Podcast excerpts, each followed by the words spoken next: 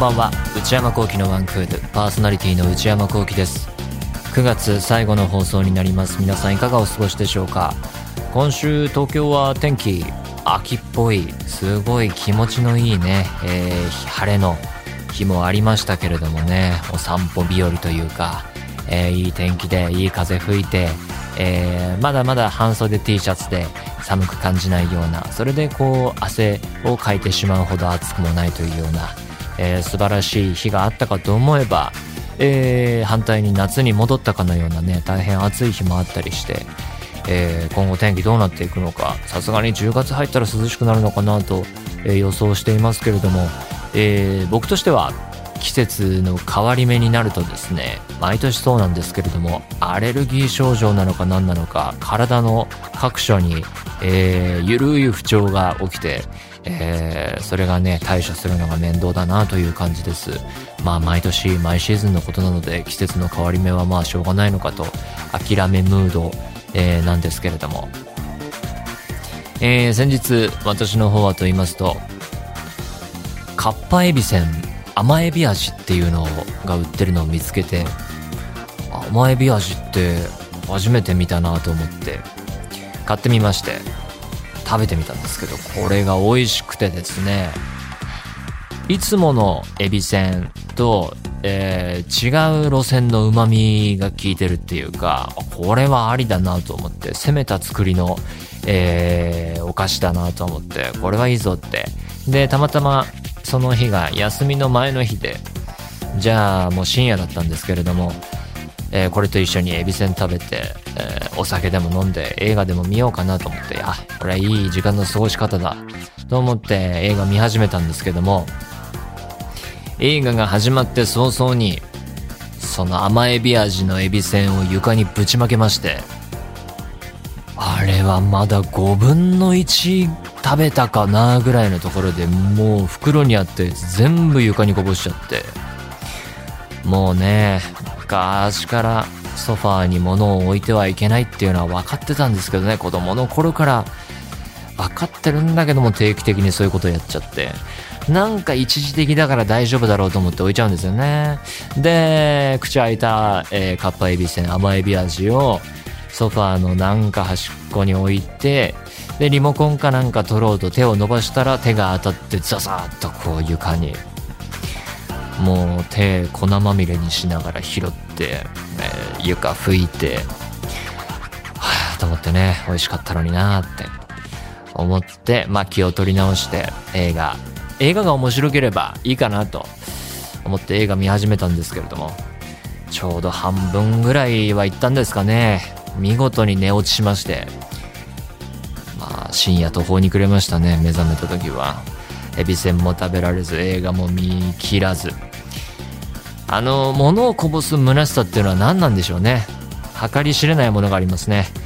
あの、仕事中にアフレコスタジオでも、ソファーにコーヒーぶちまけたこと過去申し訳ないことにね、2、3回ぐらいあるんですけれども、本番中とかにこぼしたこともありますね。本当にあの時の気分たるや後から思うとそこはダメだぞっていうところに何か置いちゃってるんですよね、ちょっとこれから人生の教訓として生きていこうと思います。今週は怖い話夏の恒例企画怖い話のコーナーの今年の最終回です。皆様から頂いたメールを時間の限り紹介していこうと思います。それでは内山昂輝のワンクールスタートです。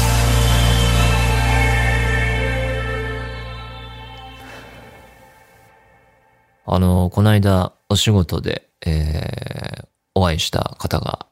いらして、そのスタッフの方が、このラジオを聞いてくださってるみたいで、どうやら。で、夏はね、あの、怖い話募集したあのコーナー面白いですよねっておっしゃってくださって、私もそのコーナー、男性だったんですけど、私もそのコーナー大好きで、え、なんで好きなんですか？って聞いたら、見えるんですよって。あ、そういう霊感があるっていうんで。で、そこからいくつか怖い話、ご自分の体験談を披露してくれてですね。それがまたしっかりよくできてるっていうか、まあ実体験です、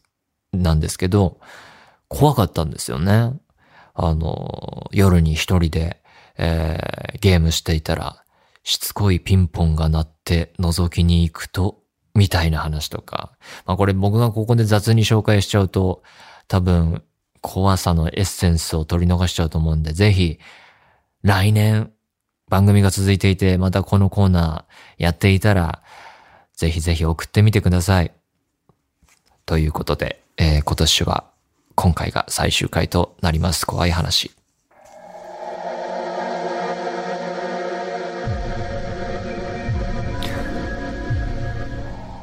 ラジオネーム、あやさん。20代女性の方。これは土砂降りの雨が降る薄暗い日のことです。取引先に向かう途中、先輩と人気のない道を歩いていると、電柱に立てかけてある、何の変哲もない透明なビニール傘に目が止まりました。辺りに人の気配はなく、誰かの忘れ物かもしれない。そんなことより急ごう。と通り過ぎました。そして一時間後、取引先からの帰り道に、私たちは異様なものを目にしたのです。さっき見た傘全体が真っ赤に染まり、赤い液体がポタポタ滴っているのです。ペンキの赤色と表現するにはあまりに赤黒く、金属部分の錆が傘全体に広がったと考えるには、あまりに鮮やかで、直径50センチほどの血だまりにも見える水たまりを作っていました。普段冷静な先輩が少し目を見開いたのを見て、これが幻覚ではないと悟りました。にわかに雨が強まり、おかんが走りました。私たちの歩みは自然と速くなり、足早にその場を後にしました。何か事故や事件でもあったのかと思い、ニュースもチェックしましたが、手がかりは何もありません。後日、その傘があった場所を通りがかりましたが、何も痕跡は見つかりませんでした。今でも謎が残る不思議な出来事です。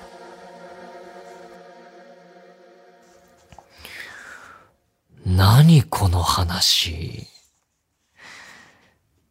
えー、なんだろうな、このシンプルなエピソードなんだけれども、何もそのモヤモヤが解消されない感じがリアルでいいですよね。しかもその傘っていう一本のビニール傘っていうものだけ、その変化でこう気持ちを動かしてくる。人の往復、仕事の取引先行って戻ってくる。その往復移動ともの、同じものの変化。ミニマルな怖い話って感じですかね。ただ、あのー、後半の方で、これが幻覚ではないと悟りました。にわかに雨が強まり、おかんが走りました。ここはちょっと乗っけてきたなっていう風に感じました。例えば映画だとかテレビドラマの中で、えー、登場人物が何かこう悲しい出来事を受けてとても悲しい気分になってると、そこに雨が降ってきたりする。情景描写とか言いますね。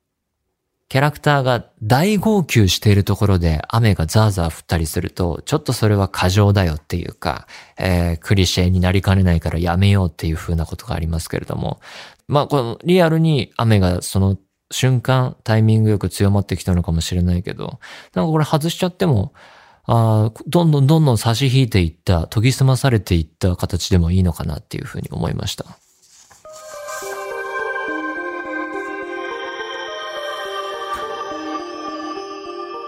ラジオネーム、ゆずきの気になる木さんからいただきました。はじめまして。私が経験した怖い話があったので、初めてお便りを送ります。私は看護師で、ある日、夜勤をしていた時のことです。夜23時を過ぎ、病棟には私ともう一人の看護師、A さんと患者さんしかいませんでした。スタッフステーションで A さんと仕事をしていると、ナースコールが鳴りました。どこから鳴ってるか確認すると、看護師の休憩室からでした。誰もいないはずの休憩室からのナースコールに A さんと震えました。その時、先輩に聞いた話を思い出しました。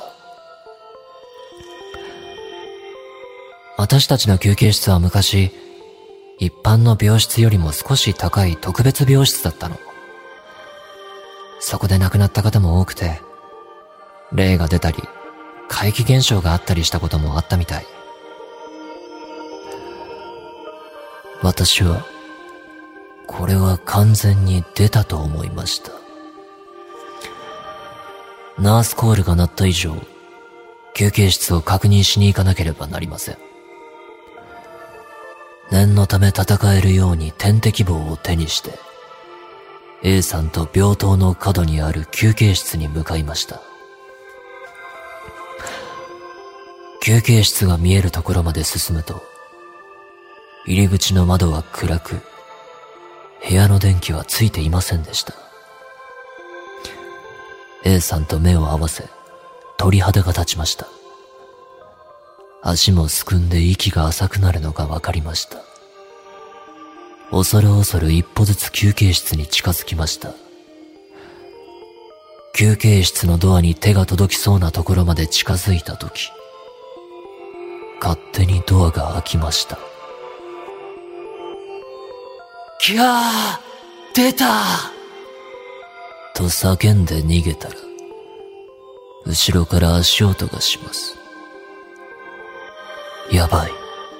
何か追ってくると思い、勇気を振り絞って振り返ると、そこに立っていたのは市長さんでした。電気のスイッチと間違えて、休憩室のナースコールを押しちゃった。その時は本当に本当に怖かったです。その日の夜勤は怖くて寝れませんでした。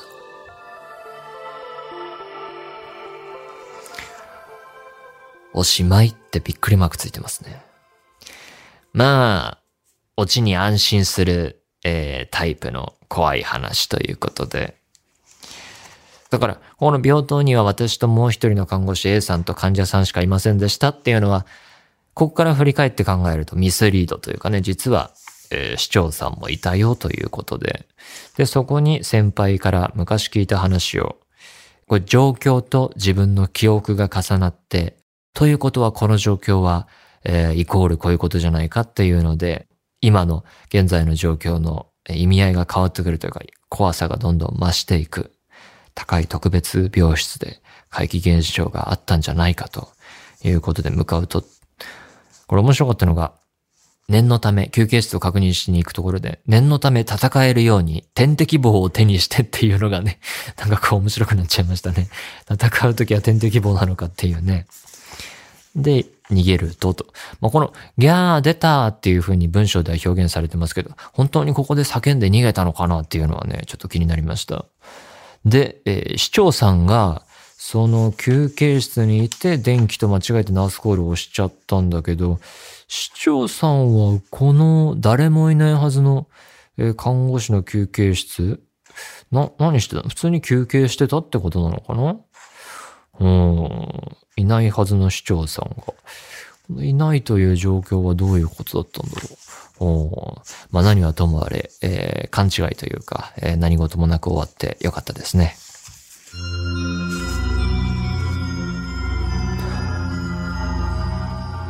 ラジオネーム、みなつさん。30代女性の方。あれは15年ほど前。私がまだ10代だった頃の話です。当時、車を1時間半ほど走らせたところに、廃病院があり、地元では本当にヤバい心霊スポットとして有名でした。まだまだ怖いもの知らずだった私は、免許を取ったばかりだった友人に運転を頼み、A ちゃん、B ちゃんと3人で、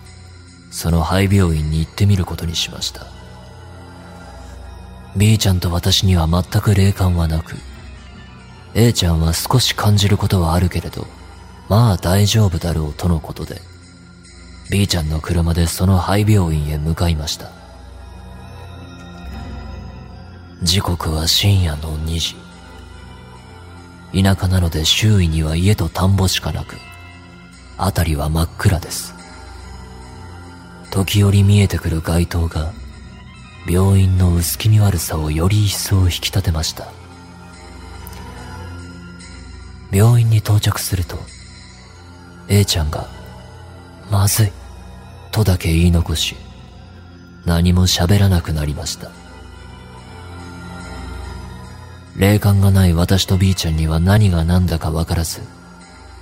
どうしたん？早く行こうや、とせかすと大きく首を振って、あそこ、あの大きな木のところあるやろ？あの木の下で、髪の長い女の人が手招きしとる。絶対やめた方がいい。もう帰ろう。そう言って A ちゃんは泣き始めました。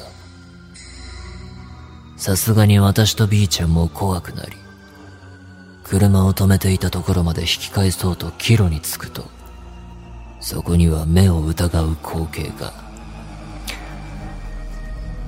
付近の住宅の病院側の壁にだけ、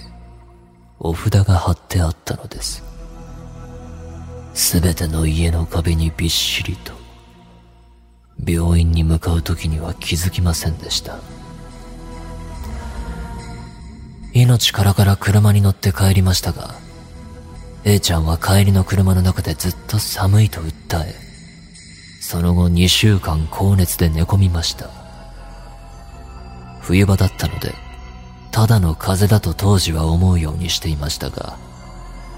あのお札だらけの壁が、今でも脳裏に焼き付いています。内山さん、スタッフの皆さん、こんばんは。いつも楽しく拝聴させていただいております。この話は私が若い頃に体験した実話です。後から聞いた話ですが、その病院は昔、物資や薬が足りない時代にもう助からない患者を生きたまま焼いていた、なんていう恐ろしい都市伝説もあるそうで、中に入ると大量のカルテが散らばっていたりする本当にやばいところだったそうです。いい。私たちが訪れた数年後に取り壊され、更地になったそうですが、てんてんてんてんてんてん。きちんとお払いはできたのかな？心配です。それ以来、肝試しどころか、ホラー映画や怖い話でさえ、大の苦手になってしまった私ですが、夏限定のこのコーナー楽しませていただこうと思います。これからもお体に気をつけてお仕事頑張ってください。長文失礼いたしました。ねえ。ホラーというかなんというか、病院を舞台に題材に怖い話っていうので言うと、映画でスティーブン・ソダーバーグ監督のアンセインっていう映画があって、前にこの番組で紹介したことあるかもしれません。日本未公開なんですけど、iPhone で全部撮影したっていうのが話題になった映画で、これがかなり怖くて、あの、手法が、先行して話題になりましたけれども、見るとね、内容もすごい充実していておすすめです。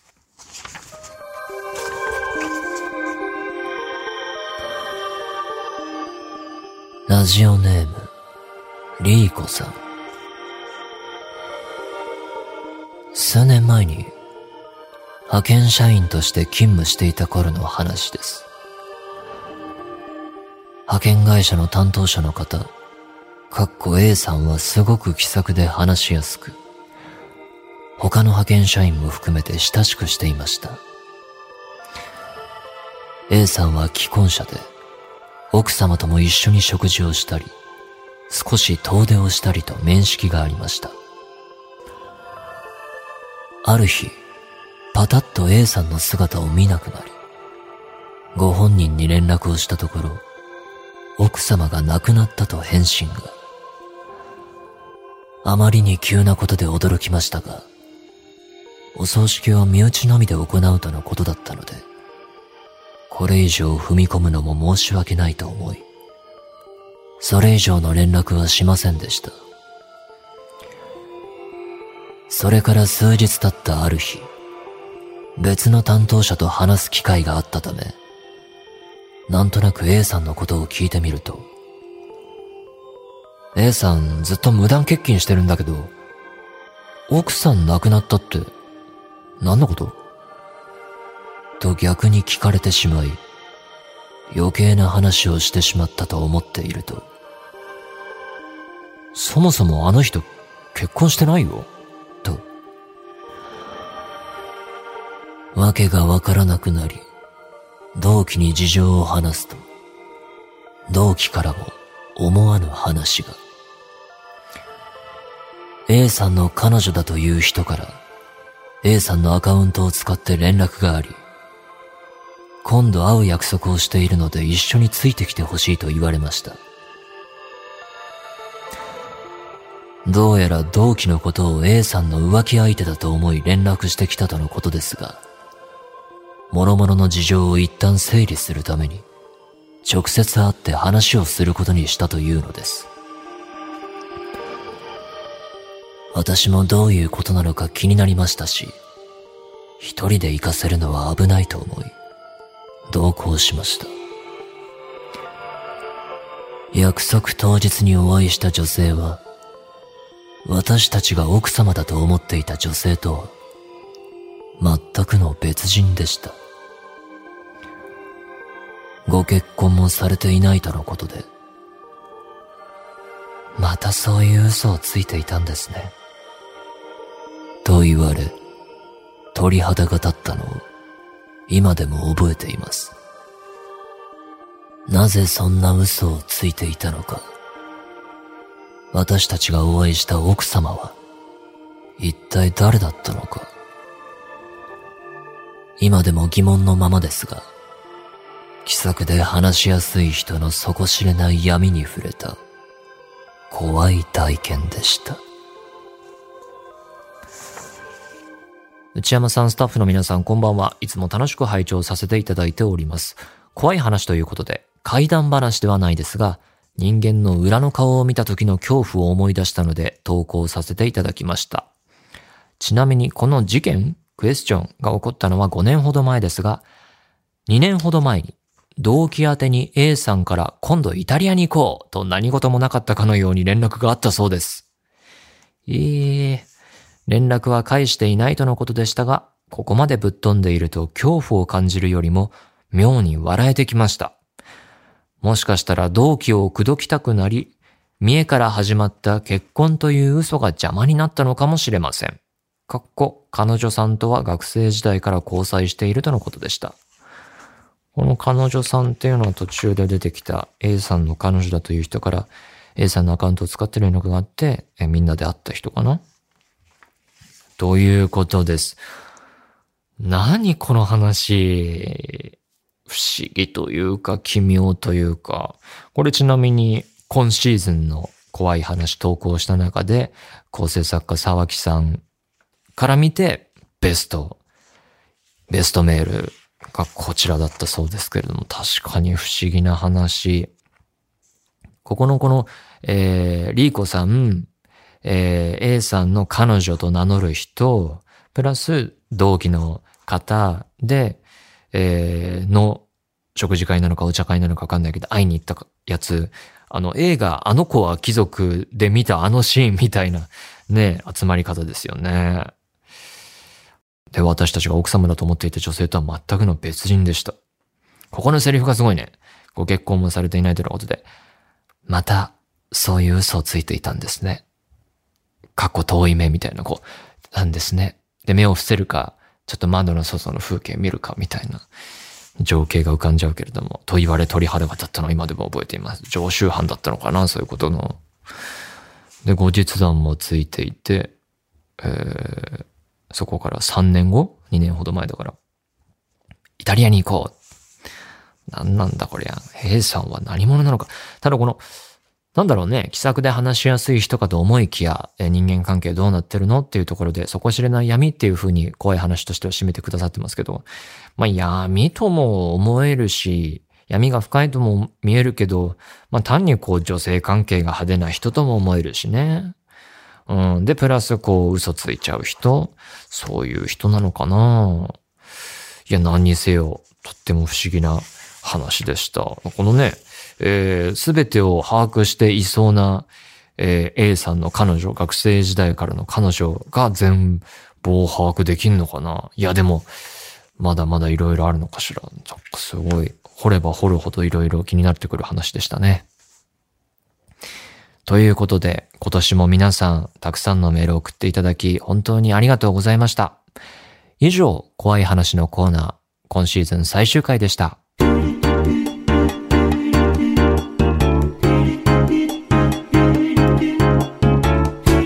内山幸輝のワンクール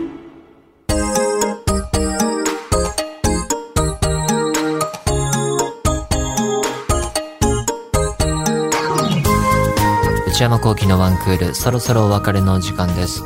今年も募集させていただきました怖い話。皆さん改めまして本当にいろいろなメールたくさん送っていただきありがとうございました。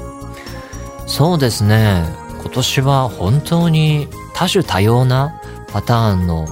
えー、怖い話を送っていただいて、もちろんわかりやすく幽霊系、霊感があってとか、友達にそういう人がいて、親類にそういう人がいて、えー、一緒にこういう体験をしたっていうのも怖かったし、あとはそうね、なんか本当今日いただいたような生き返りで変化があってっていうようなこう、ミニマル系、シンプル系の怖い話もあったし、あと、何これっていうような、読み終わった後に、何の話っていうような結論が出ない感とか、いろいろ把握した結果謎がどんどん深まっていくみたいな話も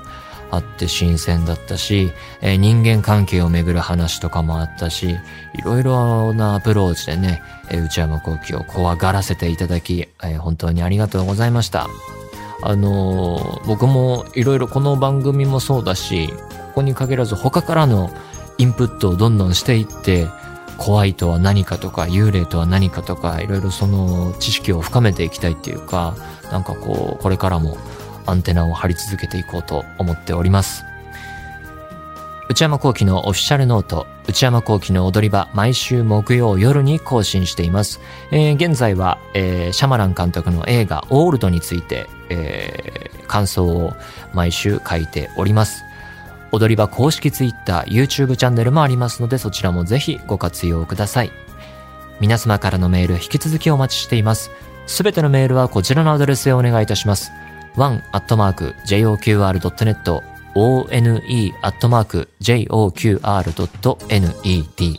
番組公式ツイッターアカウントは、アットマーク、one アンダーバー joqr です。こちらもぜひチェックしてください。